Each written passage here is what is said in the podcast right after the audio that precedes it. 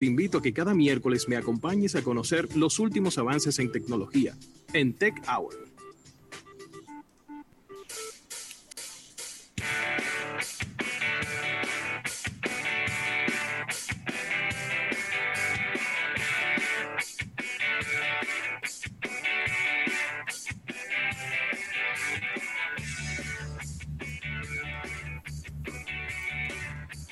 Bueno, Rafael, y aquí estamos de regreso en este programa Almuerzo de Negocios, mientras esperamos a nuestro compañero Isaac Ramírez, que, ya está presto a, unirse a nosotros en, en, este programa. Y me surge, Rafael, eh, en este momento, a pesar de que lo que vamos a hablar es de, es de tecnología, eh, responder una pregunta que, me hacía por aquí Sandy Victoriano. Y, dice, yo sé que es día de tecnología, pero si pueden hablar un poco de los supermercados en Santo Domingo, vemos supermercados uno al lado del otro. Eh, en el día de, yo no sé si fue el lunes que hablábamos con, con Erika Valenzuela precisamente, de un estudio que lo primero que decía era que los consumidores lo que quieren es no tener que trasladarse tan lejos para poder ir al supermercado. Así es. Por otro lado, los consumidores también quieren tener la posibilidad de comprar sin necesidad de pasar mucho rato para estacionarse, sin tener que hacer largas filas para entrar a un establecimiento comercial. Eh, y yo creo que, fíjense que hace 10 años atrás, los supermercados que se estaban construyendo eran supermercados enormes. Nada más hay que recordar el caso de los, el multicentro La Sirena, que está en la, en la Winston Churchill, recordar el Jumbo de la Luperón, que también fueron supermercados enormes. Sin embargo, ahora los, supermercados que se están construyendo son supermercados más pequeños, son supermercados más acogedores, son supermercados más, eh, eh, yo, yo no sé si llamarles más íntimos, donde la gente se sienta más cómoda, donde el recorrido de una compra dentro del supermercado sea más rápido, donde usted no tenga que tardar una hora o una hora y media haciendo una compra de un supermercado. No hay un tema de rentabilidad por lo, porque hay, algo de bienes raíces ahí. Es también metro cuadrado, costo de metro cuadrado. Tú, renta, tú rentabilizar eh, un, espacio X para sacar, para sacar el mayor beneficio sin tener estos grandes espacios que tienes que pagar más renta y se convierten en, más costos para el supermercado. Sí, pero lo que yo también veo es, independientemente de que estoy de acuerdo con lo que dices, yo lo que veo también es que, ¿para qué hacer un supermercado tan grande? Porque ya no hay espacios grandes para construir supermercados en el, en el interior de la capital. Así es. Entonces, ¿cómo tú construyes un supermercado grande en, en Naco? ¿Cómo tú construyes un supermercado grande en el Evarito Morales? ¿Cómo tú construyes un supermercado grande en Arroyo Hondo? ¿Cómo tú, tú no puedes? Porque ya son zonas que están densamente pobladas.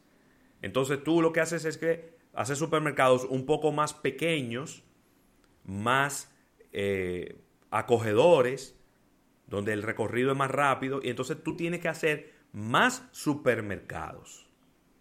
Ahora, también va a venir la otra parte, de la otra cara de la moneda, y es que eh, yo no sé cómo va a funcionar el tema del comercio electrónico en los supermercados, pero me imagino que eh, la compra te saldrá, dependiendo de donde tú vives, del supermercado que más cerca te quede. Y entonces ahí también eh, se elimina el que haya que salir desde un almacén que sabrá Dios a dónde está para llegar hasta el sitio donde, donde tú vives para llevarte una compra. Entonces, a mí, claro, también hay que decirlo, la población en la ciudad de Santo Domingo ha crecido, ha crecido mucho. Muchísimo. Y entonces, cada día hay que hacer más establecimientos comerciales para que la gente pueda, pueda comprar. Antes yo recuerdo, hace 30 años atrás, la gente hacía una compra de un mes en el supermercado, pero eh, ya a las dos semanas habían cositas que se iban terminando y eso se iba comprando en el colmado. Pero el colmado cambió. El colmado se convirtió en un centro cervecero, se convirtió en un liquor store, se convirtió en un centro de entretenimiento, de ver juegos de pelota.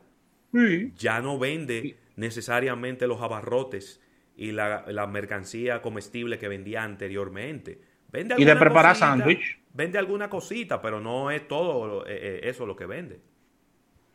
Mira, ha cambiado mucho todo. Ahí dentro, dentro de lo que dices, estaba leyendo un, artículo importante esta mañana, donde hablaba del, del resurgir de las vending machines. Correcto.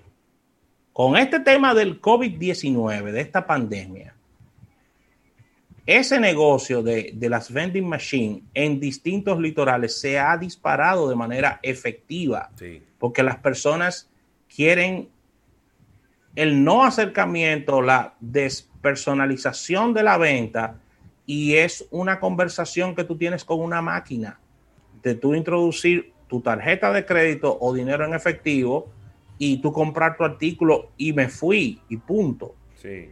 Y esto ha tenido en países importantes un aumento y hay marcas que anteriormente no tenían vending machines y ya están incorporándolas y están generando inclusive experiencias nuevas con relación a este tipo de máquinas y, experiencias que van más allá de la venta.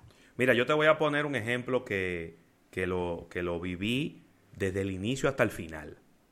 En la Universidad APEC, si recuerdas los tiempos en donde nosotros estudiábamos, habían varias cafeterías en diferentes lugares de la universidad, cerca de los, de los edificios donde habían mayor cantidad de estudiantes. Pero también proliferaron muchos establecimientos de comida en la calle, en la César Dargán, que es la calle que le queda por detrás al campus Nicolás Pichardo, que es el que queda en la, en la Máximo Gómez, casi esquina 27 de febrero.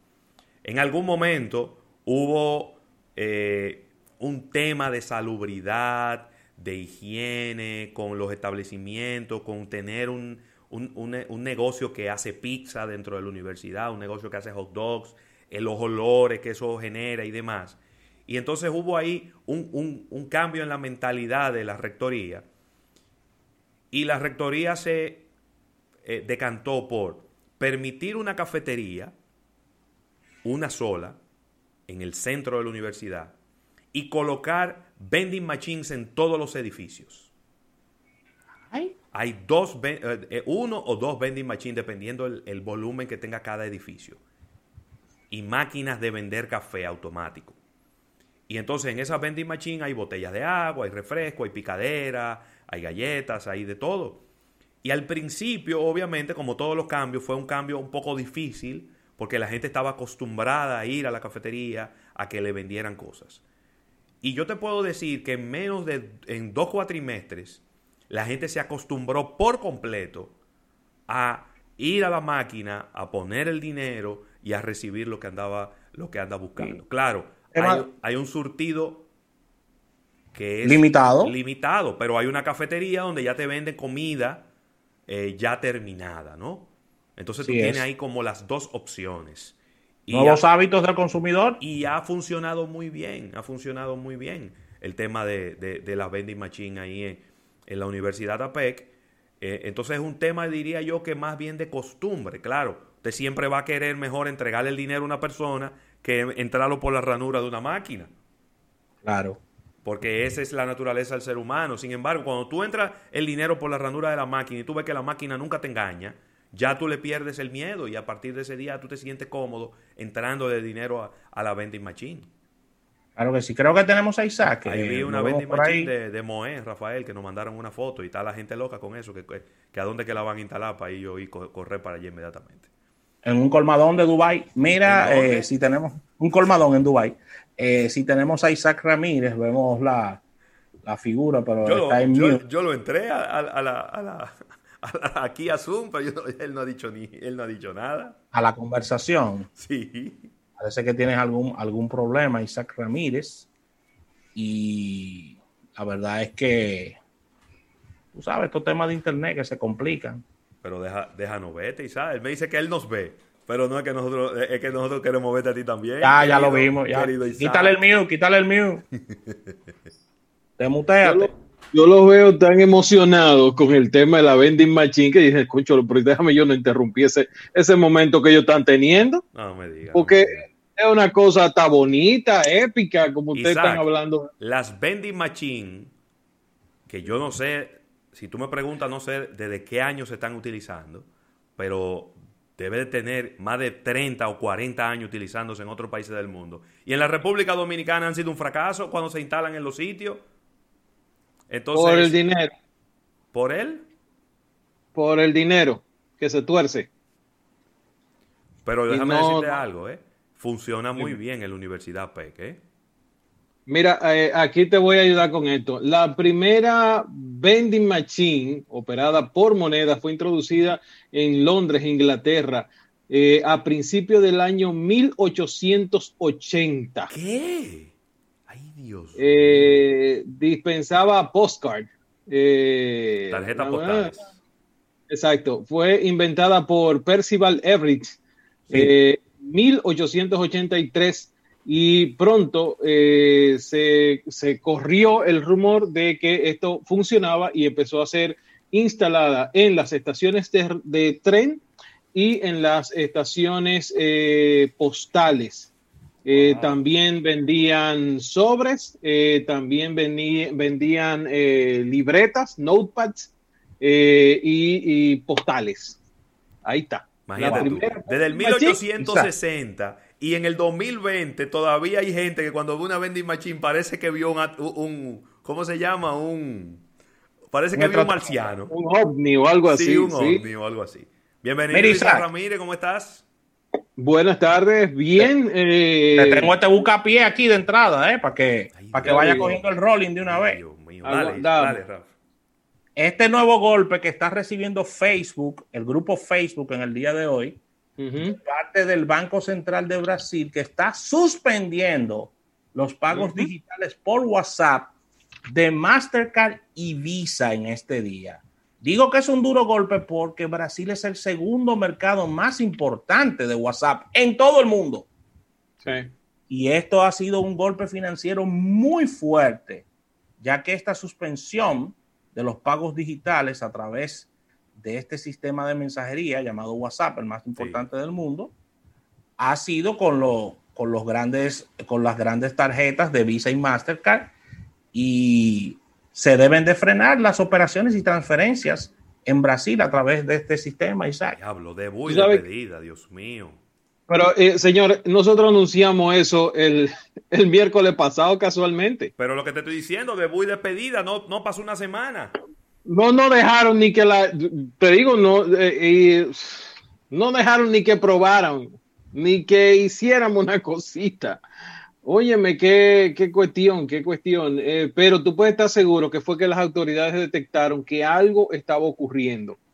Eh, con se estaba privilegiando algún sector, se le estaba dando eh, algún tipo de ventaja competitiva, que es lo que, lo que dice la nota del Banco Central de, de Brasil, que la idea de ellos y el temor es que se afecte la competencia en términos de negocio. Así que por allá atienden esas cosas, ¿eh? Por allá atienden esas cosas. Aquí, bueno. Pero eh, es una. Exacto.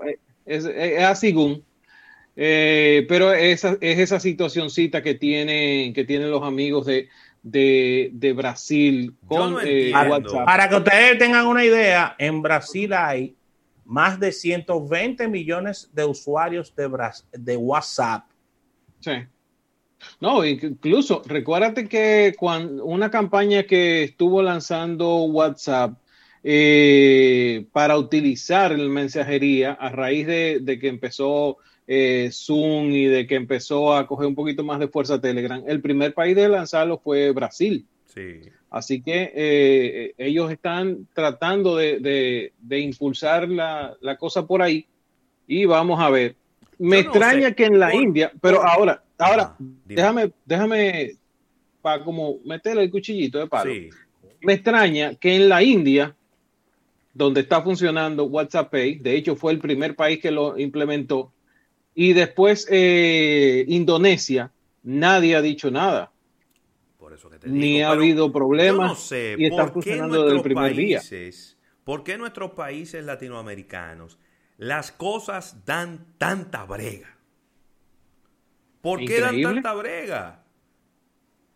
Y, se me ocurren varias ideas de por qué dan tanta brega, que no las voy a decir ahora, pero ¿por qué dan tanta brega? ¿Por qué la tecnología da tanta brega? ¿Por qué no podemos ir de acuerdo a lo que el consumidor está necesitando y está pidiendo a gritos? Y es ah. que le resolvamos, la gente, que la gente pueda pagar sin necesidad de hacer de tan, tanta vuelta y de darle tanta vuelta a las cosas.